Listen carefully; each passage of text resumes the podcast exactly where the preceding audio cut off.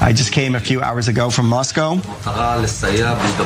to try to uh, help with a conversation between all sides, of course, with the encouragement of all sides involved. Alle involvierten Seiten hätten ihn ermutigt, mit Putin das Gespräch zu suchen, zu vermitteln. Das hat der israelische Premierminister Bennett am Sonntag gesagt, nachdem er als erster internationaler Gast nach dem Einmarsch in Moskau zum Gespräch war. Danach ist er direkt nach Berlin zu Bundeskanzler Scholz zu einem Austausch geflogen. Dabei hatten sich die beiden erst wenige Tage vorher beim Staatsbesuch in Israel gesehen. Ein erstaunlicher diplomatischer Vorstoß von einer Seite, die man so gar nicht auf dem Zettel hatte. Denn normalerweise müssen ja eher europäische Diplomaten nach Israel reisen, um dort in Konflikten zu vermitteln, nicht andersherum. Kurz darauf die nächste Überraschung aus der Türkei. Die Außenminister von Ukraine und Russland wollen sich dort am Donnerstag zum Gespräch treffen, auf Einladung von Präsident Erdogan. Was genau hinter diesen Vermittlungsversuchen steckt und ob sie einen Durchbruch schaffen können, den Scholz, Macron und Co. seit Tagen per Telefon vergeblich versuchen, darüber sprechen wir heute im FAZ-Podcast für Deutschland. Unter anderem mit unserem Korrespondenten in Tel Aviv. Außerdem dröselt mir ein Militäranalyst gleich auf, wie es heute am 13. Tag des Krieges um die verschiedenen Frontabschnitte in der Ukraine steht und erklärt, warum er aus militärischer Sicht nicht glaubt, dass Russland die Ukraine langfristig besetzen kann oder gar einen dritten Weltkrieg anzetteln wird. Heute ist Dienstag, der 8. März. Mein Name ist Marie Löwenstein. Schön, dass Sie dabei sind. Beginnen möchte ich die Sendung heute mit einem Blick auf die aktuelle militärische Lage in der Ukraine. Helfen wird mir dabei der Militäranalyst und Politikwissenschaftler Professor Joachim Krause vom Institut für Sicherheitspolitik an der Universität Kiel. Guten Tag. Guten Tag, Frau Löwenstein. In der letzten aktuellen Lagebewertung Ihres Instituts haben Sie das Kriegsgebiet in der Ukraine in vier Abschnitte eingeteilt. Fangen wir doch mal mit dem an, der momentan besonders im Fokus steht. Das ist die südöstliche Front, wo auch die Hafenstadt Mariupol liegt. Was sind da die aktuellen Entwicklungen? Ja, die Entwicklung ist, dass die russischen Truppen keinesfalls so große Geländegewinne gemacht haben. Es sind eher kleine Geländegewinne, aber sie haben die Hafenstadt Mariupol umstellt, eingeschlossen und auch andere Orte eingeschlossen. Und es spielen sich im Augenblick dort furchtbare Szenen ab, weil natürlich die Zivilbevölkerung in das Kreuzfeuer der russischen äh, Schießerei gerät. Ja, dazu hat sich auch der ukrainische Präsident Zelensky in seiner letzten Videobotschaft geäußert. Es gab eine Vereinbarung über humanitäre Korridore. Hat es funktioniert? Die russischen Panzer haben stattdessen funktioniert. Die russischen Raketenwerfer, die russischen Minen. Sie haben sogar die Stadt vermint, für die vereinbart worden war, dass über sie Essen und die Medikamente transportiert werden sollten. Menschen, Kinder. Russland hatte ja heute Morgen nochmal angekündigt, humanitäre Korridore zu öffnen. Das war, zumindest sagt das die ukrainische Seite, in den vergangenen Tagen schon mal gescheitert. Wie bewerten Sie denn diese Angebote? Ja, das ist immer so ein zwiespältiges Schwert mit diesen äh, Korridoren, weil wenn sie erfolgreich sind, führt es dazu, dass die Russen dann äh, sozusagen freies Schussfeld haben und die Stadt erst richtig bombardieren können. Aber in den meisten Fällen klappt es mit diesen Korridoren nicht, weil dann doch wieder russische Soldaten auf Konvois schießen. Das kann entweder bedeuten, dass die Russen das nicht ernst meinen oder dass die Kommunikation von oben nach unten an die einzelnen Soldaten nicht klappt. Welche dieser Erklärungen jetzt stimmt, das kann ich von hier aus nicht beurteilen. Mhm. Gehen wir dann mal weiter zu einem zweiten Frontabschnitt um die Stadt Kharkiv. Da ist ja heute ein großer General gefallen. Was können wir daraus schließen? Es ist jetzt schon der zweite russische General, der hier gefallen ist. Ähm, und das ist ein sehr bekannter und auch verdienter General. Das zeigt, die Russen belagern zwar Schakiv, aber sie müssen sich einer immer noch sehr starken und ich hoffe doch immer sehr lang, lange starken Gegenwehr der Ukrainer wehren. Die Russen verlieren an Material ungefähr drei bis fünfmal so viel oder an Waffensystemen wie die Ukrainer kommen wir zu dem Kriegsschauplatz, der wahrscheinlich international die meiste Aufmerksamkeit bekommt, nämlich die Hauptstadt Kiew. Wie sieht es da momentan aus? Ja, die Russen haben vergeblich versucht, Kiew einzunehmen und sie versuchen es immer wieder. Wir haben bisher immer geglaubt, sie würden versuchen, Kiew weiträumig zu umschließen. Aber das scheint wohl jetzt im Augenblick nicht mehr der Fall zu sein, sondern sie versuchen über Irpin und Buchta in die Stadt direkt einzudringen von Nordosten. Und dort hat es ja gestern sehr, sehr starke Kämpfe gegeben, sehr intensive Kämpfe. Wir haben im Fernsehen gesehen, wie die Bevölkerung dort evakuiert worden ist. Und das zeigt natürlich, dass der, der, Wille der Russen, die Hauptstadt anzunehmen, groß ist. Aber was ich heute höre, ist, dass die Ukrainer sich weiterhin gut schlagen und teilweise sogar auch schon die Russen zurückdrängen. Wenn wir jetzt nochmal weiterhin auf die Hauptstadt Kiew schauen, da sitzt ja eine ganz prominente oder die prominenteste Figur momentan der Ukraine, nämlich der Präsident Zelensky. Er hat in seiner letzten Videobotschaft Folgendes gesagt. Ich bleibe hier. Ich bleibe in Kiew, in der Bankowa Straße. Ich verstecke mich nicht. Und ich habe vor niemanden Angst. Ich bleibe so lange, wie es braucht, um diesen, unseren patriotischen Krieg zu gewinnen.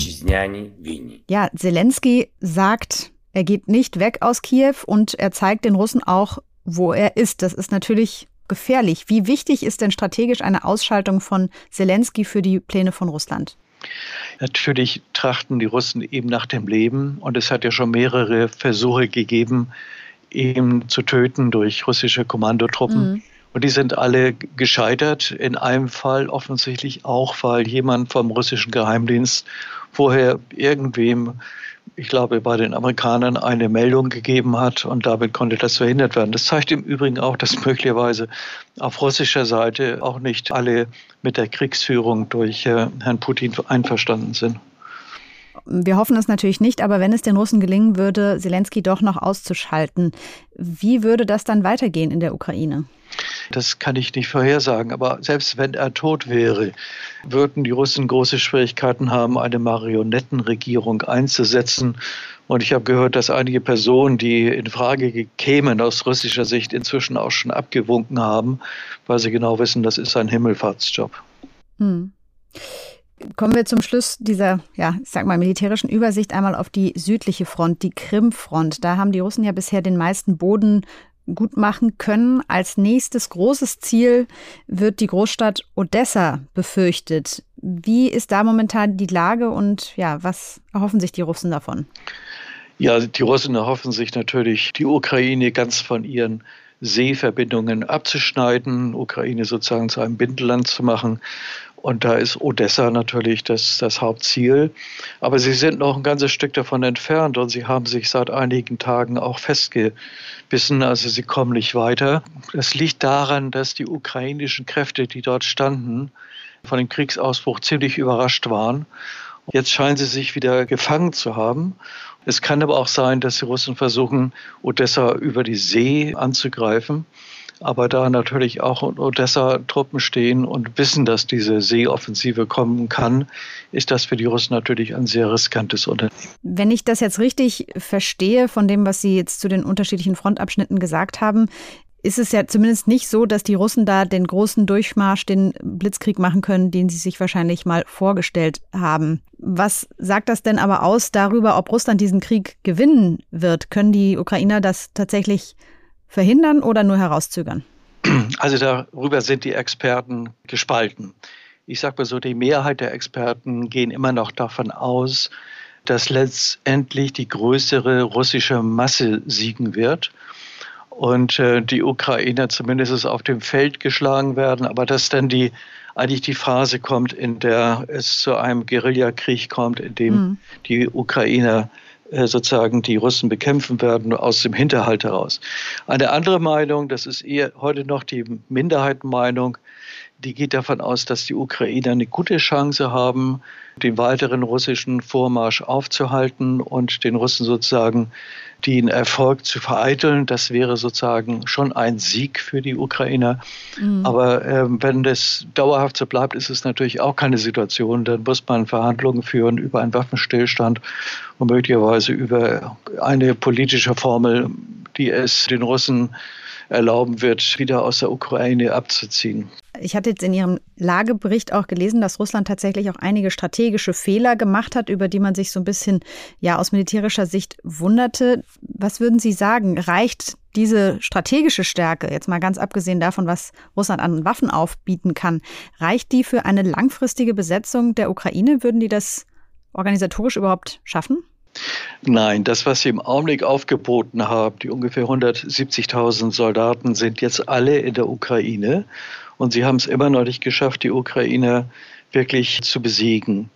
Das würde auf keinen Fall ausreichen, selbst nach einer Niederlage der ukrainischen Streitkräfte das Land zu, zu kontrollieren.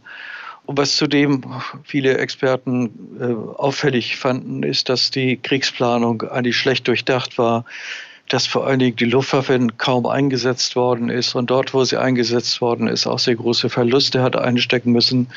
Es hat erhebliche Führungsprobleme innerhalb der russischen Armee gegeben und auch die Koordinierung zwischen Armee und Luftwaffe scheint überhaupt nicht zu klappen. Und das ist eines der ganz wichtigsten Elemente der heutigen Kriegführung, dass Armee und Luftwaffe in ihren Operationen eng miteinander verzahnt sind. All diese Dinge scheinen überhaupt nicht funktioniert zu haben und zeigen, dass hier eine Schwäche des Systems Putins vorliegt. Russland ist ein, ein hochkorruptes und kleptokratisches Staatsgebilde und äh, die damit verbundenen Defizite, die sieht man jetzt offensichtlich im militärischen Bereich. Das ist für uns einigermaßen beruhigend, muss man sagen, weil wir bisher davon ausgegangen sind, dass das russische Militär sehr viel effektiver arbeitet und auch die Kunst der operativen Kriegführung beherrscht. Aber davon muss man jetzt doch Gott sei Dank große Abstriche machen. Mhm. Wie berechtigt sehen Sie denn die Angst vor einer größeren Eskalation in der Größenordnung eines Atomkrieges, Dritten Weltkrieges? Das ist ja das, worüber sich hier im Westen gerade die meisten Sorgen gemacht wird. Die sehe ich überhaupt nicht oder ich sehe sie nur zu einem, einem ganz geringen Grade. Ich, wir machen uns hier im Augenblick wirklich die Hosen voll, um das mal so zu sagen. Aber es, es ist eine ganz andere Situation als in den 80er Jahren, wo wir den Ost-West-Konflikt hatten, wo auf beiden Seiten der Trennungslinie ein bis anderthalb Millionen Soldaten waren, Dutzende von, von Armeen und wo natürlich eine Eskalation zu raumgreifenden Offensiven der etwa der, der russischen der sowjetischen Seite geführt hätten.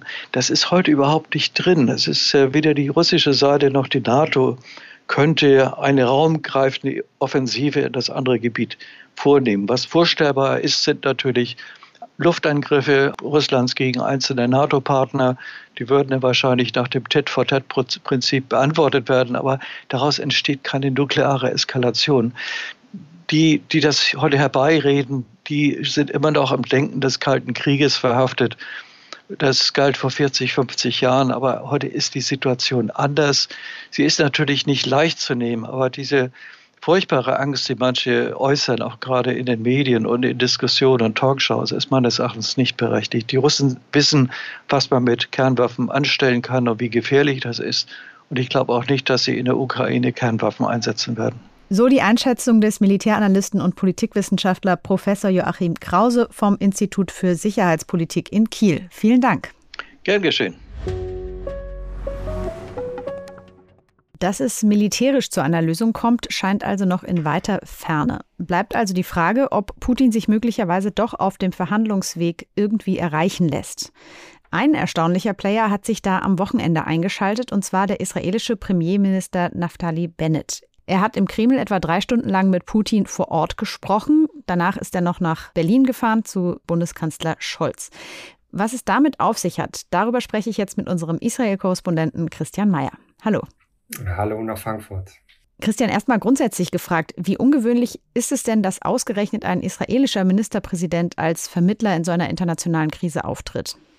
Ja, das ist schon ungewöhnlich. Normalerweise ist die Konstellation ja eigentlich genau andersherum. Israel ist das Land, dem andere Länder Vermittlung andienen im Konflikt mit den Palästinensern. Dass Israelis selbst in internationalen Krisen vermitteln, das war mir bislang nicht bekannt.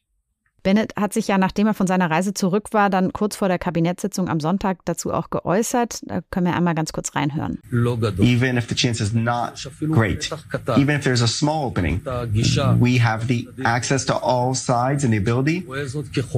And I see it as our moral duty to do everything to try and make an effort to do something. Er sagt also, es sei seine moralische Pflicht, jetzt etwas zu tun und Israel habe Zugang zu beiden Seiten, also zu Russland und zur Ukraine. Schauen wir doch vielleicht erstmal auf Russland. Wie sieht denn die besondere Beziehung von Israel zu Russland aus? Also da gibt es verschiedene Faktoren, die da eine Rolle spielen. Ähm, es gibt viele russischstämmige Juden, die in Israel leben, zum großen Teil seit nach dem Ende der Sowjetunion, also seit den 90er Jahren, eingewandert. Das sind deutlich mehr als ein Zehntel der Bevölkerung. Und auch in den vergangenen Jahren gab es immer noch viele Juden, die aus Russland eingewandert sind, aber übrigens auch aus der Ukraine. Und umgekehrt gibt es auch immer noch eine große jüdische Gemeinde in Russland. Das ist vielleicht so auf der gesellschaftlichen Ebene dazu zu sagen. Dazu kommt, dass die politischen Beziehungen in den vergangenen Jahren eigentlich sehr gut waren. Zum einen hatte der frühere Ministerpräsident Benjamin Netanyahu ein offenbar sehr gutes Arbeitsverhältnis zu Putin. Und es gibt da allerdings auch einen ganz spezifischen Punkt, wo sich die israelischen und russischen Interessen berühren und zu einer engen Abstimmung geführt haben. Das ist nämlich der Krieg in Syrien, wo Russland seit 2015 sehr präsent ist und äh, wo aber auch Israel Sicherheitsinteressen hat. Ah, okay, also da geht es auch um den Syrien-Konflikt. Ich denke, das hat nicht jeder möglicherweise jetzt in dieser Situation so auf dem Schirm. Inwiefern arbeiten denn da Russland und Israel zusammen? Also die grundsätzliche Konstellation ist so, dass Israel sehr besorgt ist über den Aufbau pro-iranischer Kräfte in umliegenden Ländern. Mhm. Israel ist da durchaus sehr aktiv dabei, gegen diese iranischen Stellvertreterkräfte vorzugehen. Nicht zuletzt in Syrien. Es gibt regelmäßig Angriffe auf pro-iranische Ziele in Syrien, die dem israelischen Militär zugeschrieben werden. Und seit 2015 müssen diese Aktivitäten allerdings mit Russland koordiniert werden, einfach weil das russische Militär inzwischen ein bedeutender Akteur in Syrien ist und de facto auch die Lufthoheit über das Land hat. Mhm. Das heißt, Israel und Russland haben einen Mechanismus geschaffen, in dem sie sich einfach militärisch abstimmen, damit es nicht zu Missverständnissen, möglicherweise unbeabsichtigten militärischen Eskalationen kommt, wenn es mutmaßlich israelische Angriffe in Syrien gibt. Hm. Also schon eine Zusammenarbeit auch auf militärischer Ebene. Inwiefern ist denn aber auch die Ukraine ein Partner von Israel? Ja, was die Ukraine angeht, dass es eine militärische Zusammenarbeit gab in den vergangenen Jahren, das ist auch ein Faktor, wobei diese Zusammenarbeit tatsächlich in den vergangenen Jahren auch etwas zurückgefahren wurde von israelischer Seite und man kann vermuten, dass dies vielleicht auch auf russischen Druck hin geschehen ist und dass Israel immer auch im Hinterkopf behalten muss, was Moskau möglicherweise zu solchen Kooperationen sagt. Mit was könnte Russland Israel denn drohen, wenn sie sich jetzt ganz eindeutig auf die Seite des Westens stellen würden in dieser Russland-Ukraine-Frage? Ja, militärisch wäre Russland natürlich in der Lage, israelische Aktionen in Syrien zu erschweren, zu unterbinden. Beispielsweise könnten auch die syrischen Truppen mit besseren Luftabwehrsystemen ausgerüstet werden, die aus äh, Russland stammen. Und ähm, politisch kann, hat Russland natürlich auch die Möglichkeit, seinen Druck auf Israel zu stärken. Und die Russen haben auch schon einen kleinen Hinweis darauf gegeben, als sie nämlich wenige Tage nach dem Beginn des äh, Krieges in der Ukraine jetzt in einer Stellungnahme die Golanhöhen als besetztes Gebiet bezeichnet haben, was sie davor nicht getan haben, zumindest nicht so explizit, und Israel so einen Hinweis gegeben haben, dass sie da durchaus in der Lage wären, politisch Druck auszuüben. Heißt, Israel ist im Grunde ein bisschen in einem Dilemma. Zum einen hat man eben relativ starke kulturelle Verbindungen sowohl zur Ukraine als auch zu Russland, auch eine militärische Kooperation mit Russland, wo Putin auch ein bisschen Druck ausüben kann. Hören wir doch vielleicht noch mal rein, wie sich Ministerpräsident Bennett am Wochenende nach dem Gespräch mit Putin weiter geäußert hat. As everybody knows, the situation is not good. Many people are suffering. And it will be much worse if things continue this way. There are also Jewish communities in that need help. I cannot expand more on this, but we will continue to help as much as possible. Ja, er spricht also von vielen Menschen, die leiden, aber benennt dafür nicht unbedingt einen Schuldigen. Inwiefern ist denn diese Haltung typisch für Israel bisher in dem Konflikt? Ja, dieses Zitat zeigt eigentlich ganz gut. Bennett hat Russland eigentlich nie als Aggressor beim Namen genannt mhm. seit dem Beginn des Krieges. Anfangs hat die Regierung sich überhaupt nicht geäußert. Daran gab es dann scharfe Kritik, sowohl im Land selbst als auch ähm, aus den USA sind kritische Töne gekommen. Und seither hat sich so eine Art Arbeitsteilung ergeben. Mhm. Außenminister Yair Lapid ist derjenige, der den russischen Einmarsch verurteilt, wohingegen Ministerpräsident Bennett sich in der Regel darauf beschränkt, das Leid der Bevölkerung anzusprechen, humanitäre Hilfe in Aussicht zu stellen, aber eigentlich nie die im engeren Sinne politische Ebene des Konflikts dort anspricht. Mhm. Wie sieht das mit Wirtschaftssanktionen gegen Putin aus? Ist Israel da dabei? Israel hält sich auch in diesem Bereich zurück. Was getan worden ist, ist, dass ein Landeverbot verhängt worden ist für Flugzeuge bestimmter jüdisch-russischer Oligarchen. Aber die israelische Fluglinie El Al fliegt, soweit ich weiß, auch immer noch nach Russland. Das hat unter anderem auch den Grund, dass man die Auswanderung russischer Juden weiter ermöglichen will. Wie siehst du das denn? Ist dieser Vermittlungsversuch von Bennett jetzt irgendwie auch ein bisschen als Rechtfertigung von Israel zu sehen, dass sie bisher diplomatisch so vorsichtig waren? Also nach dem Motto, ja, wir haben uns ja nur nicht klar positioniert, weil wir eigentlich vermitteln wollten im Interesse aller? Das würde ich auf jeden Fall so sehen. Es war doch eher umgekehrt, dass dieses Dilemma dass man so zwischen den Stühlen äh, steht oder sitzt, da war und sich dann jetzt die Möglichkeit ergeben hat, ähm, da eine vermittelnde Rolle einzunehmen mhm. und die Regierung es jetzt ein bisschen so darstellt, als ob das von Anfang an Absicht gewesen sei. Du hast vorhin gesagt, dass auch Israel sich jetzt auf Flüchtende aus der Ukraine vorbereitet. Auch das hat Bennett in seinem Statement angesprochen. We are preparing for a large wave of immigration to Israel. We're going to put up a number in this week of what we can take in. It's a mission, it's a challenge that we've uh, stood up to many times in the past. In these moments, where Jewish people are not safe anymore where they are. It reminds us how important it is that there's a home for the Jewish people wherever they are. How important that we have the state of Israel for that. Ja, er betont ja auch nochmal die Wichtigkeit, dass es einen jüdischen Staat gibt, in den Juden immer fliehen können, wenn sie bedroht sind. Wie ist denn die Stimmung in Israel insgesamt bezogen auf den Krieg? Es gibt insgesamt große, große Aufmerksamkeit äh, für diesen Krieg und natürlich auch ein spezielles Interesse am Schicksal der jüdischen Gemeinde in der Ukraine. So an die 200.000 Personen und äh, es gibt jetzt auch beträchtliche Anstrengungen, viele von denen aus dem Land zu bekommen und ihnen dann gegebenenfalls auch bei der Einwanderung nach Israel zu helfen.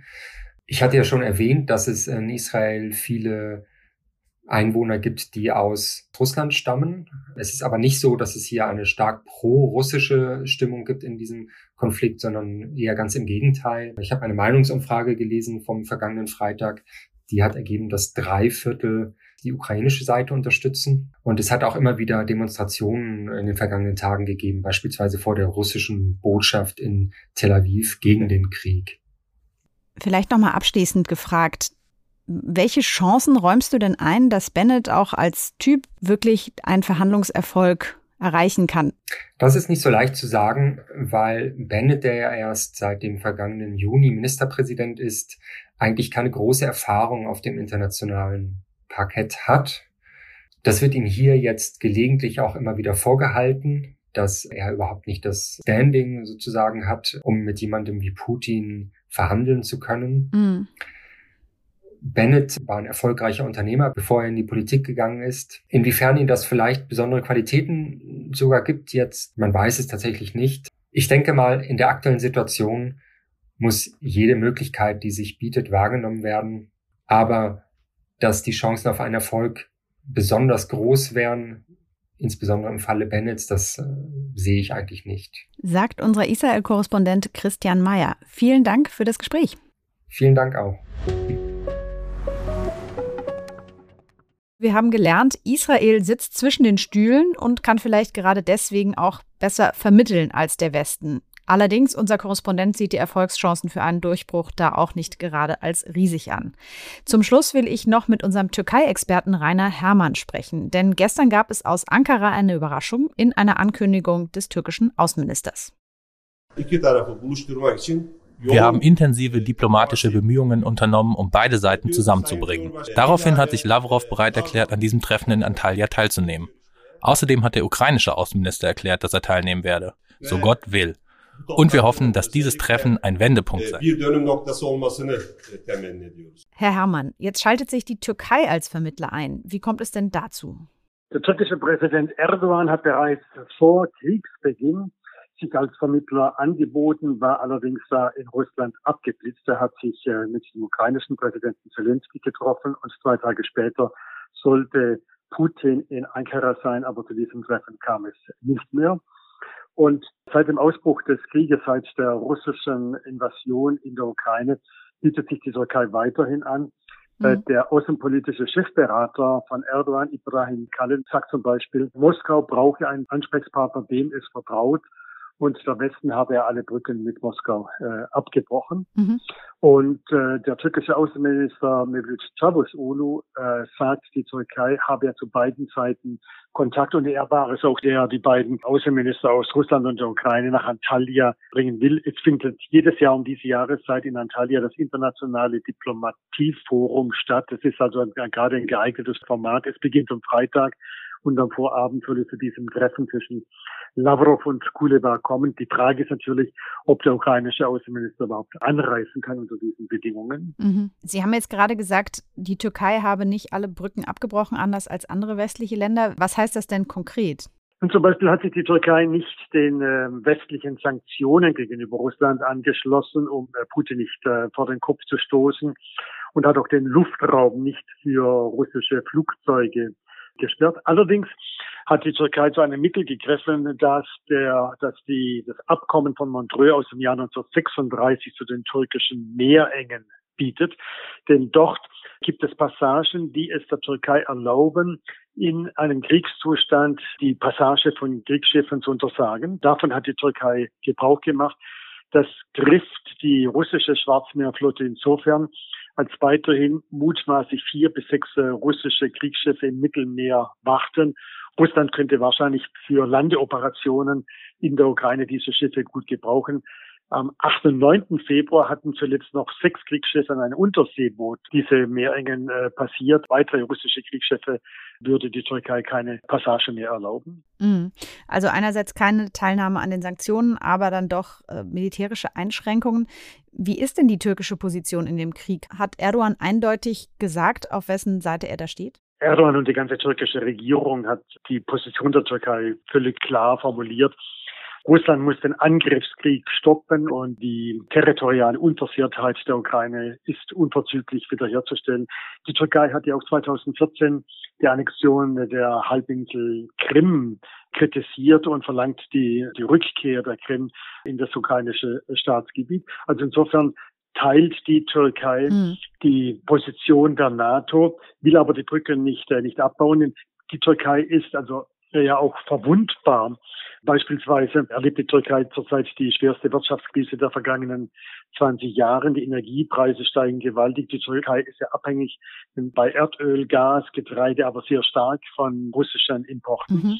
Würde in der Ukraine einer äh, der Atomkraftwerke bersten, äh, so äh, würde der radioaktive Vorlaut auch die Türkei betreffen. Russland und die Ukraine stellen die größten Touristengruppen in, äh, in der Türkei und äh, wenn die ausbleiben, wäre das fatal für die türkische Tourismusindustrie. Ah, okay. Die Türkei ist verwundbar und fürchtet auch, in diesen Krieg hineingezogen zu werden, also weil die Türkei die, die, die Meerengen äh, gesperrt hat.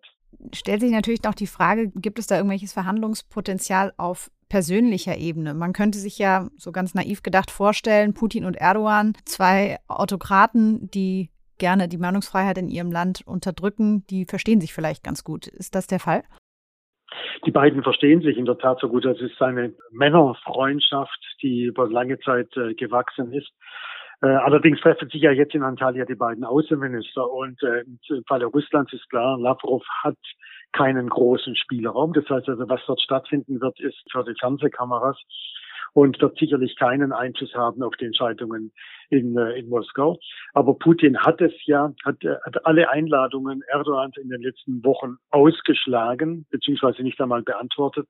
Und insofern ist es ein Zeichen, dass also diese Männerfreundschaft in diesem Kontext äh, nicht mhm. mehr sieht. Äh, die Türkei mag Maklers spielen wollen, aber es ist nicht ehrlich. Sie, die Türkei ist Partei, sie ist äh, NATO-Mitglied, sie ist der wichtigste Rüstungspartner der, der Ukraine. Und auch in Ländern wie in Kriegsgebieten wie Syrien und Libanon stehen die Türkei und Russland auf verschiedenen Seiten. Das heißt, es ist sicherlich ein ehrlicher Wille da auf der Seite der Türkei. Aber ich glaube nicht, dass die Türkei da einen großen Spielraum hat. Aber natürlich äh, kein Versuch darf ungenutzt bleiben, diesen Krieg zu beenden. Und insofern ist es die Chance zu nutzen, dass sich die Türkei mit anderen, beispielsweise äh, mit Israel, mit Indien und so weiter, als ein Makler anbietet. Glauben Sie denn, dass solche Friedensverhandlungen wie jetzt in der Türkei von Seiten Russlands nur Staffage sind, während Putin weiterhin seinen Krieg durchzieht bis zum bitteren Ende? Ganz sicher ist das äh, nur ein Mittel, um, um abzulenken. Ähm, äh, auf der anderen Seite wirft, wirft ja ähm, Putin der Ukraine vor mit den Forderungen nach einer Waffenruhe, nach, nach einer humanitären ähm, äh, Korridoren lediglich Zeit zu gewinnen, um die ukrainische Armee neu, neu aufzustellen. Denselben Vorwurf muss man, muss man ihm machen. Ich sehe nicht, dass es im Kreml einen Hauch äh, von Bereitschaft äh, gibt, auf äh, solche äh, Gespräche einzugehen und daraus also konkrete äh, Schritte zu ziehen. Soweit von unserem Türkei-Experten Rainer Herrmann. Vielen Dank. Danke Ihnen, Frau Löwenstein. Also ich nehme heute mit, sowohl Israel als auch die Türkei haben möglicherweise einen Zugang zu Putin, der europäischen Politikern fehlt. Schon allein, weil sie sich aufgrund ihrer Eigeninteressen bisher nicht ganz so eindeutig mit Wirtschaftssanktionen positioniert haben. Das heißt aber leider noch lange nicht, dass sie auch Erfolg haben werden. Aber die Devise scheint international zu sein, probieren kann man es ja mal. Und was mich heute zur Abwechslung mal ein bisschen positiv gestimmt hat, wenn man dem Militärexperten Professor Krause aus Kiel folgt, ist nicht nur der russische Vormarsch alles andere als perfekt, sondern wir brauchen auch nicht in Panik geraten, dass der dritte Weltkrieg jetzt kurz bevorsteht. Hoffen wir, dass er recht hat. Morgen geht's hier weiter mit meinem Kollegen Andreas Krobock und wir hören uns wieder am Donnerstag. Bis dann.